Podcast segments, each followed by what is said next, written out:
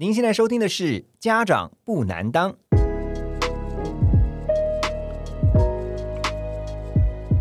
家长不难当是由线上学习平台 Snap Ask 时刻问专为青少年家长们所制作的节目。在这里，我们将会针对亲子教养的相关主题进行广泛的讨论。欢迎您和我们一起更了解您的孩子。在教育的路上，Snap Ask 在身旁，家长不难当。欢迎收听《家长不难当》，大家好，我是国民爸爸何荣，好开心，我们又见面了。每周一次的《家长不难当》，我们特别精选了很多爸爸妈妈会关心的议题啊，特别是希望能够透过这些分享讨论，来增进我们的亲子关系。今天这个议题呢，其实有点 heavy，不过呢，这一定是很多的爸妈甚至孩子们啊，都曾经遇过的问题，包括我在内，我也遇过。什么问题呢？就是霸凌。哇，这个霸凌啊，有的时候被霸凌过，这个伤害呢，常常是可以甚至到很久很久很久很久很久的。但是怎么样能够呃看待霸凌这件事情？然后遇到了霸凌，如果你的孩子他们遇到了霸凌，呃，该怎么样去协助他们处理、面对，甚至最后能够好好的解决掉？那如果你的孩子是属于那种他会想要去霸凌别人的人，那你又应该怎么处理比较好呢？让这个霸凌的状况啊，最好越来越少的出现在我们的社会当中，而且不是只有孩子哦。其实现在在大人的世界里面，也常常出现霸凌这样的事，不是吗？我们应该怎么样来看待这个功课？今天就让家长不能当的来宾跟我们一起好好的聊聊。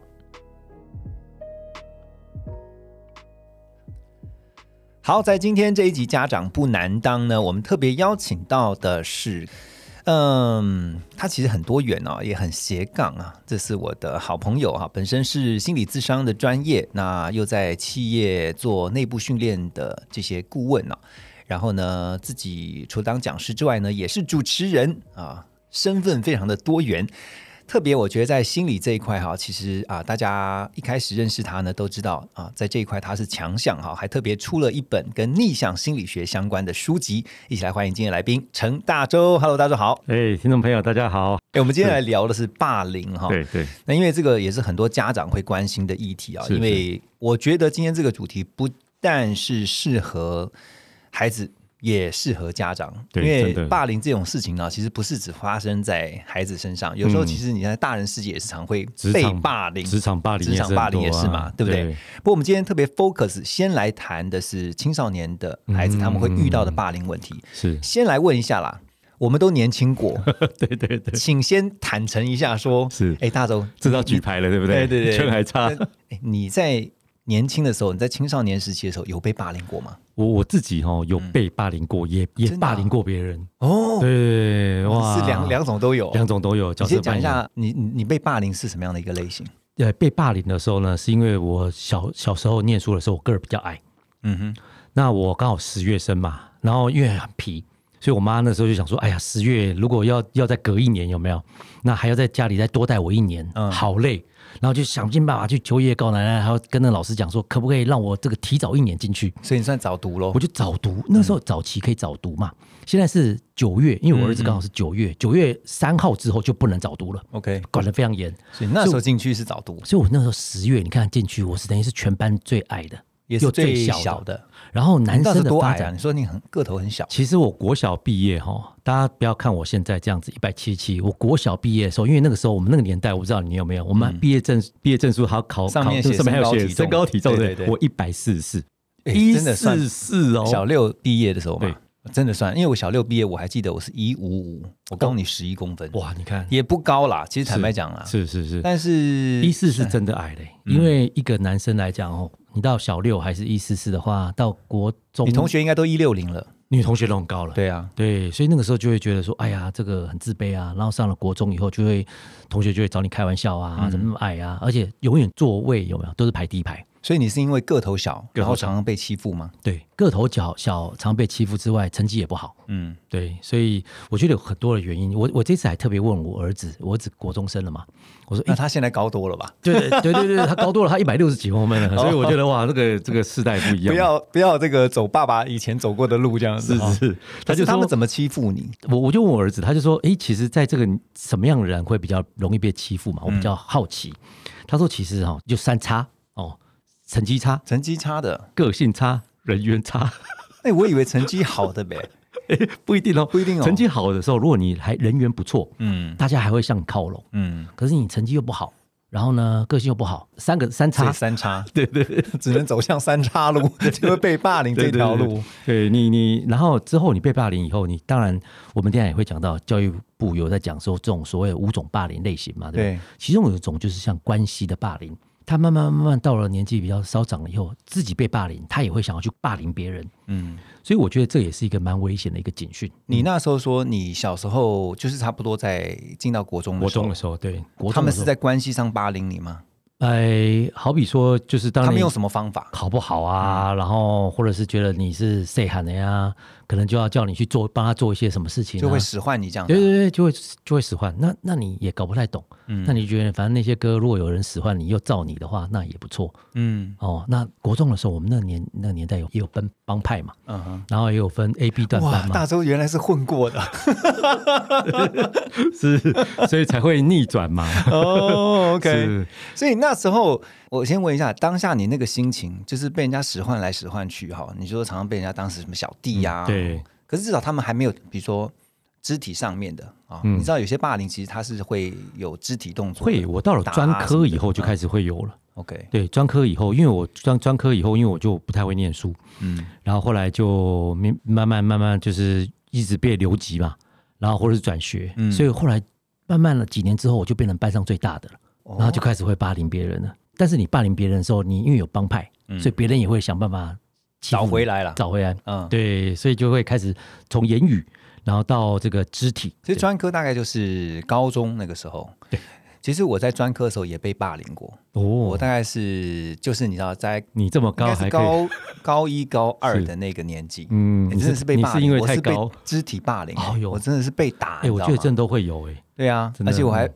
印象非常深刻哈，嗯大概有六七个人，在一个夏、呃一个一个午后，然后呢就突然，因为那时候我们住在学生宿舍，然后我那时候我记得我还坐在那个床上面看书，嗯，因为那时候大家都集体宿舍嘛，对，然后就六七个人突然就围到那个床边，然后就跟我讲说到楼上去，哇。那，时候很单纯，你知道吗？嗯，那想说到楼上去要干嘛？好像楼上也只有天台，对，就没有无别的间道的地方啊。天台，真的就是像那样子一个场 场合，你知道吗？就我就上去，一上去看，哇，怎么还有其他人？啊，哇，很多人，好有画面哦。然后我就被修理了一顿，哇，真的，真的。这个明天要上新闻了，因为主播原来也有这段，因为现在对记者都要找这种新闻，有没有？对因为我觉得，其实，在那个过程当中，我一直也在想，我为什么会被这样子对待？是啊、那我一后来也是想到有一些原因，会不会是因为我自己个人的一些平常跟他们的相处嗯，啊，或者说也许没有对他们不好，可是呢，没有关注到他们，在在这个互动上面，可能让他们觉得感觉好像就是看你不爽那种感觉。对对对，所以我我在想的是说，呃，像这样的一个霸凌哈，其实在我们那个年代，我们还不知道，因为那个年代还没有所谓的 bully 这种嗯霸凌的名词出现。是是，那事过多年之后才知道，原来这个就是霸凌。嗯嗯，可是以前的话，你可能都会觉得啊，这个事情就是被人家欺负你嘛，或者嘛就你你刚刚讲说你就是欺负别人嘛，大概就是这样而已。嗯。可是这个状况其实在这几年越来越严重哈，也被大家正视。对，所以你会怎么跟你的孩子来聊哈？比如说他们现在，因为你小孩现在也国中了，对国中了，嗯。也就是青少年这个时间，对，你怎么跟他聊霸凌这种事情？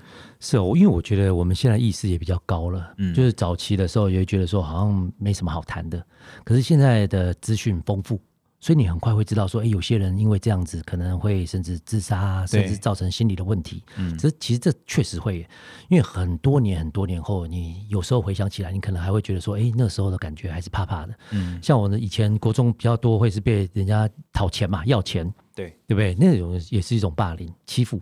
但是怎么跟孩子谈，我觉得还是很需要，因为很多的家长会避免谈这个，或是不知道该怎么谈。嗯那对我自己来讲啊，我孩子刚上国中的时候，我就会跟我儿子讲说：“哎，你这个国中的时候，你通常会碰到哪一些类型的人？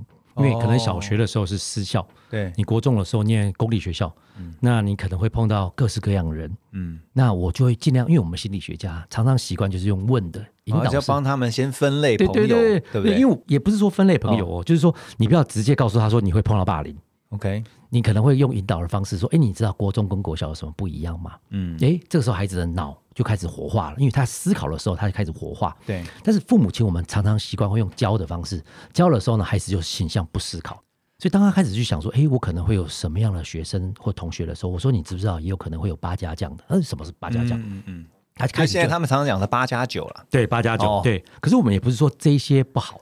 而是说你会碰到各式各样的人，所以你要知道该怎么样跟哪些人靠拢。嗯哼，如果你今天不爱念书，哎，你自然交了朋友就是不爱念书的。哇，你直接教他生存法则，哎，对对，你你需要跟他，你需要跟他聊，嗯，所以他就开始会思考。他说，哎，然后过一段时间你就开始跟他聊，哎，那你班上有哪些同学你跟他比较好？嗯，他开始慢慢会讲啊，会分享说，哎，其实还不错啊。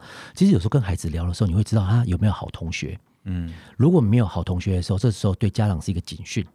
你就开始会想说：“哎呦，你都没有好的同学，那是什么原因呢？是不是大家都不喜欢跟你聊天？对，还是你会不想要跟朋友聊天？是什么原因？慢慢引导。那我觉得男生跟女生也不太一样，男生倾向比较不太说。”那不知道该怎么表达，你需要更多的引导。对，女生呢倾向就会讲很多，嗯，所以有时候你还要去分辨说，哎，她在讲这个过程里面哪一些是真的？哎，大周，你讲到一个重点哦，这个是所有的家长爸爸妈妈哈，一定要先知道一件事情，就是说你要了解孩子在学校的，不管他有没有遇到霸凌，起码你要先先知道他在学校的状况，对，对不对？那可是有些爸妈可能觉得，哎，那我应该怎么去跟孩子谈这种事情？比如说你要怎么开启这个话题或者引导？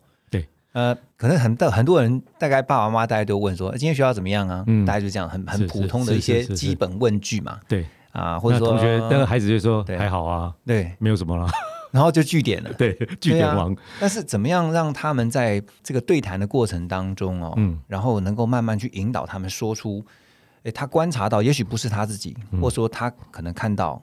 哎，同学真的被霸凌。对，我觉得听众朋友也许哈工如果工作比较忙的，通常就比较不太去聊这个。但是我们在国外一直研究，一直到因为我毕竟在英国十年的时间，嗯，那我自己也看过很多很多的家长，他们是怎么样跟孩子互动。我们发现晚餐时间。就餐桌时间，绝对是最重要的时间。嗯，你在餐桌的时间呢，比较容易开启话题，因为他得要跟你一起坐下来吃。嗯，除非有些家长真的很忙，他没有时间回家吃晚餐。所以我要插句话哈，前提是大家都要把手机放下。是是，不吃饭的时候，真的就是，我觉得手机是另外一个 issue。对对，像我儿子这个考试的时间，我们就会跟他讲说，哎，先不要玩手机嘛。那他也会控制，因为我觉得，如果你已经在这个部分没有控制，你真的很难开启。这个亲子的对话，但是回到餐桌就晚餐时间，大家先把手机放一旁，然后开始聊天。那那个时间是最容易聊到，看有没有就我们刚刚讲说，甚至包括霸凌这样的议题都可以讨论。因为他们这时候会比较愿意聊。嗯哦，你可以首先你你你可以先让人聊说，哎，今天晚餐你可能是在家里吃或在外面吃，对不对？那哎，今天餐怎么样？然后他会通常就是说啊，还好，还不错，对不对？还不错，还好。哎，那今天学校怎么样？学校的餐怎么样？因为每次学校餐可能都不太一样嘛。哎，那我们就会跟他聊一下，说：哎，你喜欢吗？或者什么？哎，那你们同学哪些人吃的比较多？通通常他们都会聚点，这是很正常的事情。可是我觉得家长一定要训练，就是让孩子有机会去思考。因为我发现我们台湾最多的家长是直接告诉孩子答案，嗯哼，或者说有没有问句都是。这个封闭式问句，哎，你们今天学校有没有吃饭？嗯，有没有跟同学吵架？都不是开放式问句。对，今天考的好不好？嗯，所以你习惯这样子以后，孩子就是回答是不是有没有。可是如果你习惯开放式问句，像像我们在家里，因为当然专家你一定在家里就会习惯嘛，对，尽量会 aware 自己的问句是开放还是封闭。所以当你会问他比较多问题的时候，他知道说你会。问他问题，嗯，他就会开始习惯回答开放式的这个回答，嗯，那我觉得慢慢养成几次了以后，他们一开始可能不习惯，可是我觉得这是一个很好的开始，嗯，孩子愿意跟你表达，对，因为我记得有一次也是跟孩子在聊天的过程当中，我忘记是不是吃晚饭了哈，反正就是我们因为我们自己都会有一些亲子沟通的时间，对，然后就会因为爸爸妈妈都会关心他们在学校的，是啊，不只是学习，还有包括跟同学相处的情况，嗯，然后就问他，其实我们会问他说，哎，你最近。都跟哪些同学比较好？嗯，然后他就讲几个名字。对，啊，这边要跟爸爸妈妈分享一下啊，你一定要想办法 记住他们同学的名字，因为你下次问太多次，说那个上次是谁谁谁谁谁，他就说。我已经跟你讲了六次了，你都还记不起他的名字啊？这是题外话，所以你一定要记得他们同才，而且他最好同学那个那些同学的名字。嗯，那我要讲的是说，后来我们就开始问他说：“哦，那你最近在这个班上啊，呃，比较好的这些同学啊，啊，你们最近都都在讨论些什么，聊些什么？那你们有没有发现说，哎，班上哪些同学？”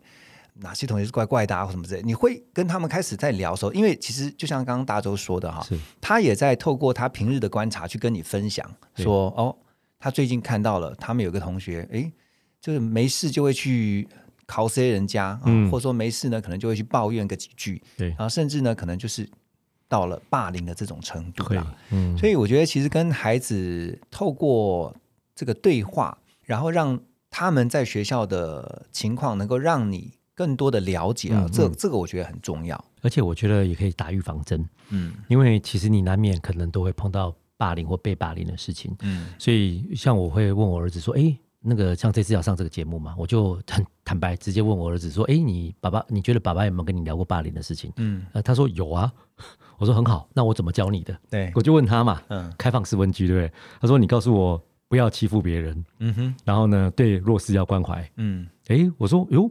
不错哦，我说为什么你都会记得那么清楚？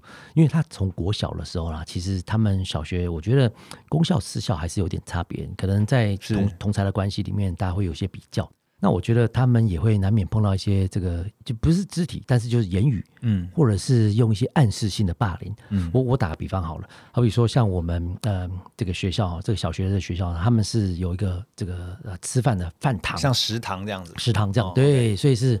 哈利波特那种对，那个很漂亮，而且非常好的。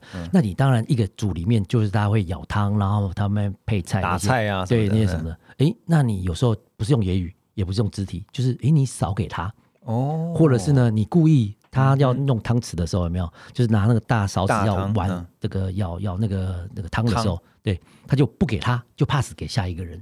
哎呀，这就调缸哎，很故意。很我跟你讲，有些男生就是很爱故意这种，那那女生就很感受啦，嗯，对不对？所以我就会提醒他说：“哎，班上会不会有这种状况啊？那你要该怎么办？”嗯，那我们会演练。所以我觉得，其实演练在家里聊聊，他有这种 scenario，其实。在学校也会比较留意一点，所以上了国中以后，我觉得就会比较小心。嗯，今天聊到霸凌哈，其实有几种类型哈，就是我们所熟知的啦。刚刚也约莫谈到了一些，比如说像是最明显的啊。肢体霸凌，这个是最不能容忍，我觉得啦，因为就等于是动手，对，不管是打人呐，或者是怎么样啊，欺负别人哈，因为这个其实造成的伤害其实蛮大的哈。那另外一个言语霸凌，虽然说他不动手，可是因为言语也是一种霸凌，这个你的话语其实是有力量的哈，你的话语就很尖锐的也好，或者说用讽刺也好，或甚至是就问候人家的也好哈，我觉得其实那个言语霸凌有时候。那个力量还不亚于肢体霸凌哈，那是第二种嘛。第三种就是刚刚讲到的关系霸凌，就是他孤立你，然后呢，同才哈，就是同才之间常常会这样啊。同学，尤其现在不只是在实体的教室里面哦，现在网络上面也可以孤立你啊，对不对？对。那另外一个就是性霸凌，还有就是反击性的霸凌啊。另外就是刚刚讲网络霸凌，其实网络霸凌就跟关系霸凌类似啦，只是说它在虚拟的世界。嗯。那这个霸凌呢？刚刚一直提到说，它不是只发生在孩子身上，有时候大人世界也是会这样。是，可是当呃这个青少年在霸凌的时候，其实他们有的时候哦，在那个当下，他其实不知道他已经在霸凌。对，你有没有发现有这种状况？因为他们其实如果没有教导，其实我觉得这个时候很需要就是亲师协作。像我这一届也是当这个我们班上的所谓的班级代表嘛，班代。哦，类似像家长代表对家长代表对，那就会偶尔就会问问老师一下，说，哎，那班上是不是有这种状况？嗯，那我从孩子那边听到有些谁谁怎么了，那你是不是要留意一下？那我觉得在做家长的时候，其实也要很留意老师怎么处理一些事情。嗯哼，对，因为我发现说，如果老师不太会处理，或是怕冲突的老师也很麻烦。就是在这件事情当下，如果没有好好处理，其实学校老师都有被教教导哦，因为他们都要去上那个教师的点数嘛。对，其实都会教这些。可是有一些就是在这个处理上面，如果没有即刻处理的话，哎，那那孩子就会觉得，哎，老师是不是默认？所以也会让家长会觉得说担心说，哎，那老师该怎么处理？而且我觉得这一两年比较麻烦的一件事情，是因为疫情的关系，嗯，所以几乎没有办法开亲师会，全部都变线上。线上不行，呃，线上可以吗？全部变线上，所以就会变成说，你没有办法实体的时候，你会不知道说，哎，这个老师真正的在课堂上面，其实我跟你讲，我我觉得网络上线上跟实体你看到还是有差别，还是有很大的差别，因为那个眼神啊，或者说他的在讲话的时候，他的一些。你有些细微处是可以看得到的，对。然后线上你也不会讲想讲太多，因为有这么多的家长嘛，对不对？可是你你在这个在实体上面，你就比较机机会可以去发言一下，对。对我觉得这都是学校可能要注意的，因为现在资讯发达，所以霸凌更是容易被放大。嗯哼，放大了以后呢，一些被欺负的他就会觉得说，哎，那为什么有些人有勇气跳楼或做一些自残？嗯，那他们也会模仿的效应，我觉得这都很危险。好，那我们现在接下来讲两个部分，好，一个是说，嗯。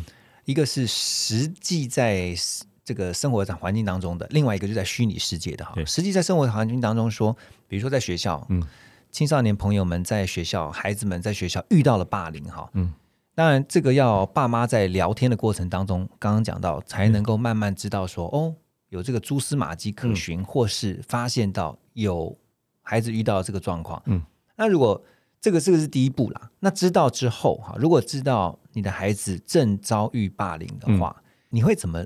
就是你会建议怎么去处理会比较好？这就讲到我们刚刚不是讲说，其实父母亲需要常常跟孩子沟通。嗯，因为如果你没有好的开启对话，其实你有一天知道你孩子被霸凌，你一定很难过。对啊，一定对，因为都是亲生骨肉嘛，对不对？你会觉得很难过。那你也不希望你的孩子是霸凌的人。就是霸凌别人的人，对不对？所以如果你没有聊，其实你真的会不知道孩子最近是不是。你有时候你可能会看到他一些反应怪怪的。如果你又没有再去关心的话，他觉得老师在学校也不关心，然后我在家里也没有得到关怀，其实就容易走偏。而且你这样讲，我就想到之前也有看到有些新闻是说，那个爸妈知道孩子被霸凌，他直接到学校去找那个同学。有有这个新闻都有啊，对。所以我觉得这就是我们都没有。学到该怎么样好的方式处理，所以我觉得对父母亲来讲，我们应该要教导孩子，就是第一个，你要很快的报告老师，跟家人沟通。嗯哼，你需要去讲出来，因为在心理学上面哈，我们讲，如果你有个出口，你不不不容易压抑。我们很多人是没有出口，所以他有压抑，所以就有可能像你刚刚讲说，本来是被霸凌，那后后来去霸凌别人，对不对？他就要找出口嘛，嗯，对不对？所以我觉得说，家长如果可以可以比较有啊，开始提高一些 sense，就是说，哎，我愿意开开始跟孩子对话，而且我觉得家长也要需要知道孩子的天生气质，有些是比较外向的，那你可能会觉得说，哎，他比较。不容易去这个被霸凌，可是可能会去霸凌别人。嗯那如果他天生气质是比较内向的，那你就需要引导他多讲一点，因为内向的人在学校还是容易被欺负。哎，真的，而且你刚刚讲到说，其实如果孩子遇到霸凌的时候，要鼓励他们去跟其他人说哈。那这个其他人就包括了像第一。个就是跟他们常常接触老师嘛，是，还有就是每一天都会接触到的家人，对。啊，尤其是爸爸妈妈，那或者说家里面如果有像爸爸妈妈，比如说爷爷奶奶，因为有些是隔代教养的哈，或者说一些重要他人啦，应该说是重要他人，没错，就是说在这个家里面，你觉得你比较信任的，嗯，或者是像有一些可能虽然他不是家人，但是你却很相信他的那个重要他人，那这个目的就在于，刚刚我们也提到，当你讲出来的时候，其实你的压力会。相对来讲小了一些，对，对不对？没错。好，那这个是当遇到霸凌的时候，先跟老师报告。可是他发现说，因为他还是得每天都去面对这个霸凌他的人。对。那这个这个就算讲了讲了，可是他有可能被处理，但也有可能是处理的速度比较慢。嗯。他怎么去调试？就是在那个 under 在那个霸凌的那种压力下，你觉得孩子们要怎么去面对每一天他要去学校这种生活？我觉得确实很不容易，因为你那有了开始，所以我就说，为什么一开始你就必须要跟孩子多一点聊这个部分，他知道该怎么保护自己。嗯，这个通常哈，你一开始被霸凌的时候呢，通常如果你很快的知道你会去表达，好跟你的家长或是跟老师这件事情可以被重视的时候，通常那个人比较不会再找你麻烦。嗯，通常如果你很快的话，可是如果你已经是比较久了一段时间的时候，他就会开始觉得说，哎，你为什么现在才来？那个，嗯，所以是指我们讲挑软的吃嘛。那我印象很深刻，就是在我呃这个这个班级里面，我就看过有人确实是这个被霸凌的。对，然后他很快的跟他妈妈讲，那妈妈其实也很想保护他的女儿，嗯，就说那我要马上来找这个同学的家长算账，嗯，那到了老师那边，那老师就说，哎，我们来找这个家长两方先好好讲一下，对，他比较不会那么感情用事，嗯哼，所以呢，就约两方的家长出来聊一聊。那聊的过程里面，也希望孩子也在旁边聊。那我我觉得这个老师也做的很好，说，哎，其实我们不需要把孩子都。待在这里面来，因为孩子可能还不够成熟，而且也会了解到那个家长也有可能会想要直接对那个孩子讲一些可能不是很好听的话。对，所以我觉得在整整个处理的过程里面，如果你没有及时，其实就很麻烦，因为你一直越拖越久了以后，其实对孩子的身心灵都不是太好。所以我觉得及时绝对是第一个最重要的。我们提供大家几个专家呃给的建议哈，比如说呃，因为大家都很好奇，就是觉得。孩子如果被欺负、被霸凌了，为什么都不敢说？哈，有可能有几个原因。哈，第一个就是觉得说了也不会改变现状嘛。然后说了之后，反而啊，对方来找你算账，那你更更糟、更惨啊。第二个就是说，说了之后呢，可能大人不会不会相信。哎，我觉得这我真的听过。然后呃，他觉得说他说出来反而更没安全感。会哈。那我等下回来聊这个部分。第第三个就是说，说了之后后果更惨哈。刚刚已经提到了，还有一个没有把握能够把整个事情完整的表达，所以不说比较好。那第五个呢，就是呢被威胁呢，心里面这个压力实在很大哈。这都可以，我我我觉得有有过被霸凌的经验的朋友一定知道哈。其实你会觉得，我就算说出来之后，那又能怎么样哈？是啊。但是我刚刚回到刚刚讲的第二点那个部分，就是有的时候孩子们说出来。啊，青春期的孩子遇到这种状况被霸凌了，他说出来，嗯，很多时候其实是被爸妈打枪的，说啊，你别想那么多啦，或者说哪有可能？啊，你长那么大个还被霸凌，嗯，哎，我长那么大个，我那时候被霸凌的时候，我是一百八十公分的，哇，对啊，还好我耐打，你知道，真的真的真的，我就觉得说啊，还好，但是因为心里面其实都会有一些，就是被霸凌之后的那种，呃，你说阴影呢，或者说它就是一种。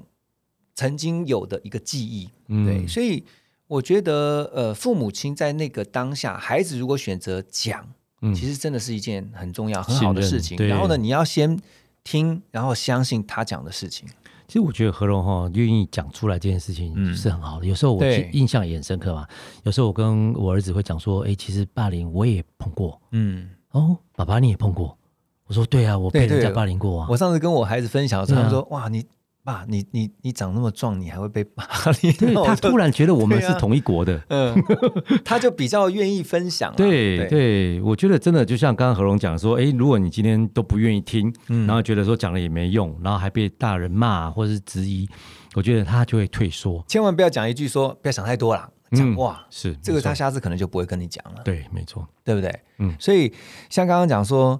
孩子他基于几种理由，他不愿意把他所遇到的霸凌这个事情啊讲出来。嗯，那嗯，我们就要想办法，透过刚刚讲引导沟通，然后让孩子呢先说，说完之后呢，跟他一起想办法去想有没有什么解决的方法。因为我自己觉得哈，这个有点像是成长的过程当中，他可能多多少少都会遇到的一些，就有些人比较幸运的，他不会遇到。那当然，这个因素很复杂，因为有时候其实你说被霸凌啊，或者说是想要去霸凌别人啊，其实后面的成因或者是因素是很复杂的。对，它不是可能就是单一因素去影响。所以最重要的是，你要怎么去面对？当你如果不管你是被霸凌的，或者是说你觉得你有霸凌别人倾向的，你都要想办法去面对这样的一个问题。嗯，那不是只有你啦，我觉得特别是爸爸妈妈协助青春期的孩子在处理这样的问题的时候，其实因为这个是关键。对。因为当这个事情在青春期处理不是很好，嗯，他可能会影响到他长大成人之后，他到了社会上，因为他还是会遇到相同的问题，对，哦，所以我觉得要怎么样帮助孩子去度过这段时期啊？嗯，那我们来听听看专家在这方面哈提供了几个建议。当然，刚才我们有提到了，主动了解原因是第一个，嗯，第二个呢就是呢要聆听孩子啊。听很重要，对，因为呢，你可以先问孩子说：“那你希望我们怎么做？”嗯，好，你听完他讲完了发生的事情之后，接下来你可以用引导式的哈，大周刚刚讲说，引导孩子去把他心里面所想的讲出来。嗯，然后那你觉得我们该怎么做呢？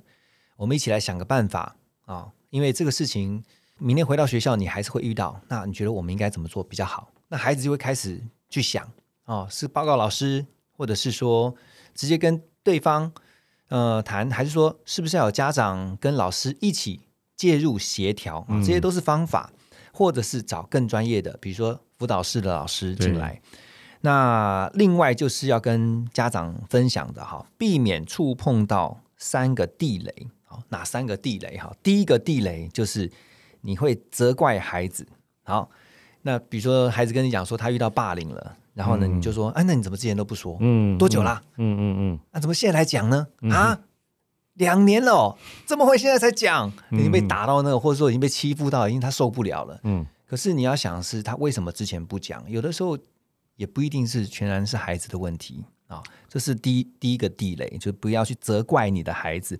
第二个地雷就是你要直接去找对方算账，或者我们刚刚聊到哈，这个先 先冷静下来，对对，先了解实际的状况。第三个就是会忽略孩子的告状，这就是刚刚讲的，他不相信，因为他觉得我孩子怎么可能会被霸凌？嗯，OK，以上这个专家来。没有，我觉得，我觉得，我觉得，我觉得何荣整合的非常的好，因为其实在很多的东西上面都可以让家长去参考。那我们刚刚当然也有讲到说开放式的问句常常关心，但是我觉得现在比较。呃，比较实用的，就是你开学以后呢，我觉得可以看看孩子想不想上学，嗯，因为这是一个很重要的 indicator，就是说他会不会想上学。哦，你是说不管寒假或暑假，对，要收假之前看看他们那种他会不会害怕上学？嗯，那如果他开始有些害怕上学的反应的时候，你一定要了解是学科性的还是。关系性的，嗯，哦，那是哪里出了问题？那放学回家的时候，你要多观察他，哎，他今天是不是很封闭？嗯，还是碰到了什么样的状况，让他不愿意去沟通、去表达？因为我觉得孩子碰到一些事件的时候，一定会在他的外线会表示出来。对，可是我们大部分家长比较没有这个，就我们讲刚刚讲觉察，没有觉察的时候，你就不容易关注到他，哎，他他他的状态。那被霸凌的时候，通常成绩也会有影响，因为他会害怕，开始没有时间去练习，甚至晚上很容易。国中的时期哦，我们有做一个研究，就是国中的时期也很容易有夜游的问问题。嗯，就是他他他可能会是梦游嘛。嗯，哦，那通常某一方面有压力，学科的压力或者是同才压力，都会造成他可能会有这样子的需要的出口。对，所以我觉得也要多留意，就是说，哎，孩子在最近的这个反应是怎么样。那如果你有更高的反应，我觉得或者是觉察，其实对孩子都会比较有帮助。嗯，其实霸凌这个议题啊，真的是聊不完，因为呃，像刚刚讲到，呃，一个是实体的啊，接下来来聊一下这个网络上面的，因为我觉得现在孩子啊，使用社群，然后使用不管是他们用的 IG 啊，哈，还是或是 TikTok 啊，或什么的，因为大部分都是用这种社群媒体哈。对，那这个社群上面常常就会遇到一个状况，就是在。他说：“我没有，我没有在学校霸凌他，可是他直接在网络上面孤立他。对，对，就青少年尤其，那这个伤害有时候甚至会比在学校里面直接欺负啊啊动手啊，或者是出言，嗯，这个骂人呐，都还要来的伤。我举个例子来讲好了，比如说同样一个小团体里面，你会发现，哎，怎么大家都知道这个讯息，就是他不知道，然后后来可能透过某一个同学说，哎，你不知道，嗯。”你不知道哦，什么之类，然后他就说 啊，原来我不在核心圈里面，有没有？对，有有有。那这怎么办呢？生日也都不找你，然后什么都把你，然后就剖那个他们在庆生的画面，对对对，然后就觉得 oh，so sad，I'm I'm isolated，对对对对对，对啊，那怎么样去让孩子有一个比较？健康的心态了，我我觉得当然朋友也会选择你，你也选择朋友，嗯，对不对？那你不见得，我觉得比较有这种害怕被 isolated 的，有些人是比较希望是哎讨得很多人的喜欢，所以在这过程里面，难免他就会希望说，哎，为什么人家不喜欢我？然后开始会会紧张，会害怕，嗯。但是我觉得在关系里面，其实你不需要多。但是你需要有些比较深的关系，嗯，好比如说像何龙念书的时候，可能就会有些比较深的朋友；我念书的时候是比较广的朋友，嗯。那有些人像我太太是比较属于呃内向型的，她就是比较有一两个深的朋友，所以你不需要每个人都喜欢你。我觉得这是第一个，你我们要有一个厘清的一个事实，对，就是说不不见得每个人什么事情都一定要找你。那第二个部分呢，是当你在选择朋友的时候，那你。可以去了解到说，哎，这个朋友跟你相处的过程里面，你感觉到他是不是真心的？嗯，因为很多的时候，可能在这交往的过程里面，你可能会觉得，哎呀，他是不是这个跟我讲这些话，对方又讲了一些不同的话？对，所以你可能会觉得说受伤害。所以我觉得，如果说在这个过程里面你会觉得被孤立的话，其实你可以去想想说，哎，那我是不是要改变我交友的方式？嗯哼，或者是交友的圈子？嗯。那在这个几个过程里面，我觉得他们会比较可能会比较好过一点。嗯，而且我我刚刚突然想到有一点啊，真的要提醒孩子们哈，这青少年的朋友们，其实包括大人也是一样啊。就是说你在社群里面，比如说你在一个群组当中，对，如果你已经感受到大家开始在网络霸凌你的时候呢，没有关系，你第一个你真的要保持冷静，然后呢，你要记得截图。嗯，就是保留证据，因为那个真的很重要。现在都在讲截图，因为现在赖的话，有时候其实还可以收回嘛，就是回收，有吗？他不认账。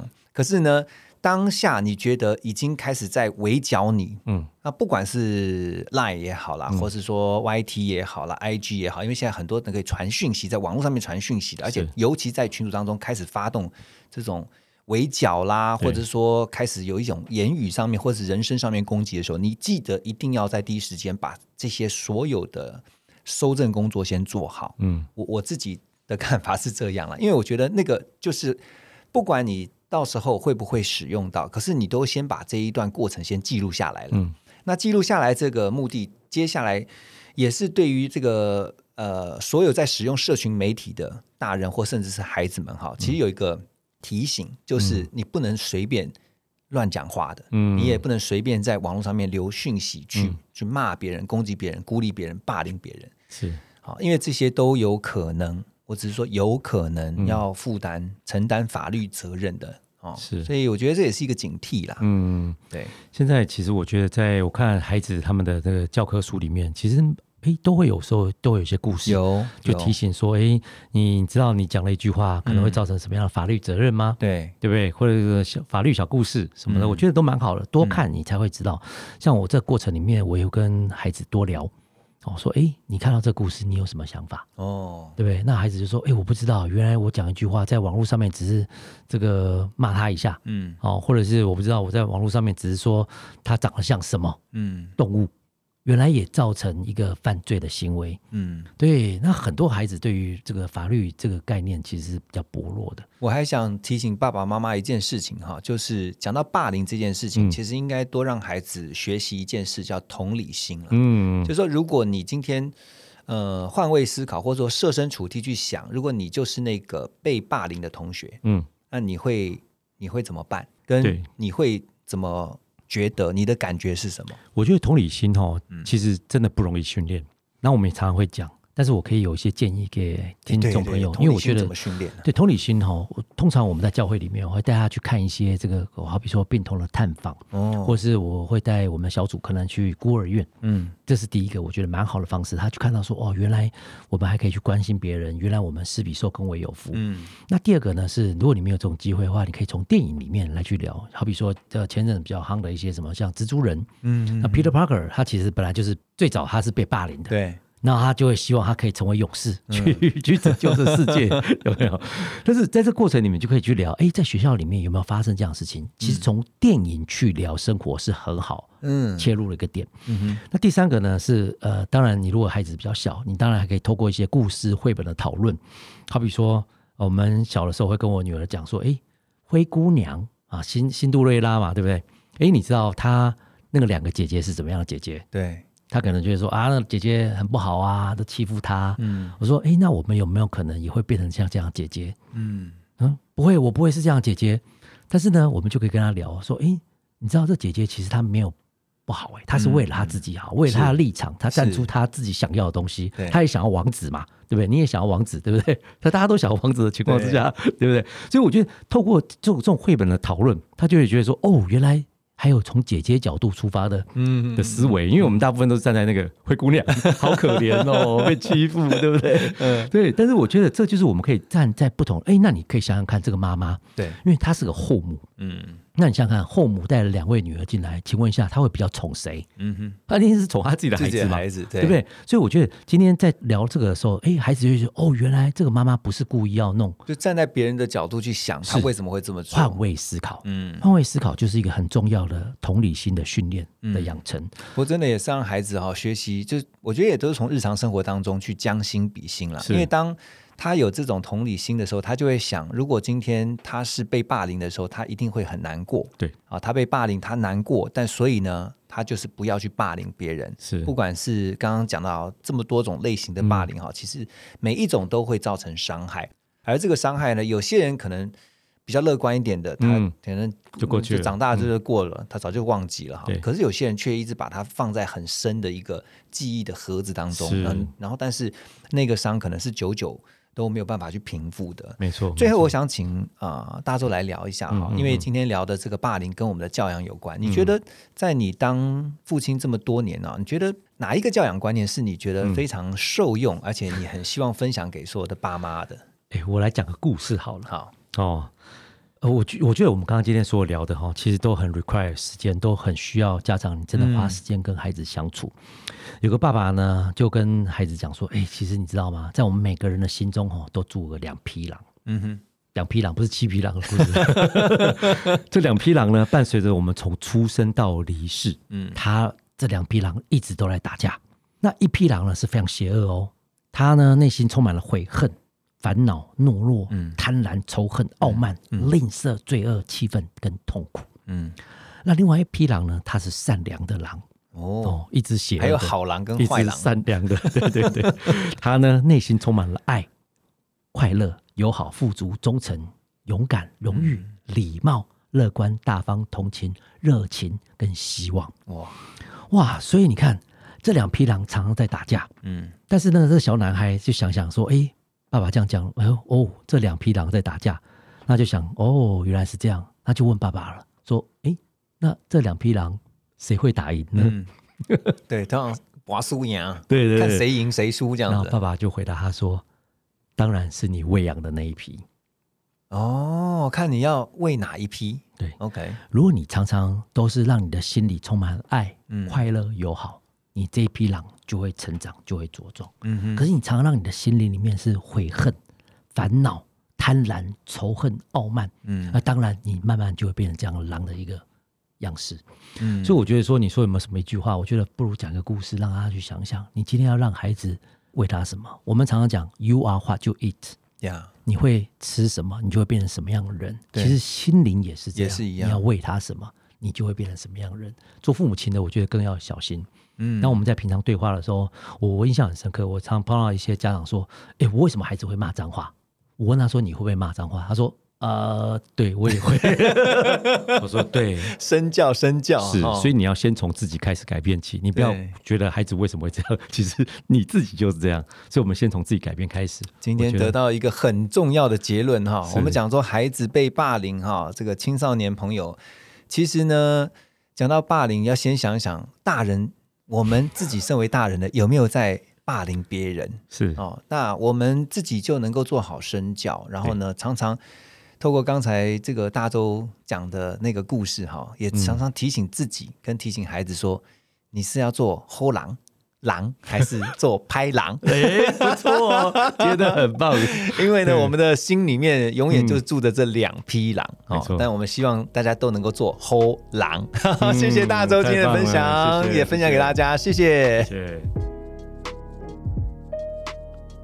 如果您喜欢《家长不难当》这个节目，除了订阅、分享给其他家长之外，也欢迎大家在 Apple Podcast 还有 Spotify 帮我们留下五颗星的评分哦。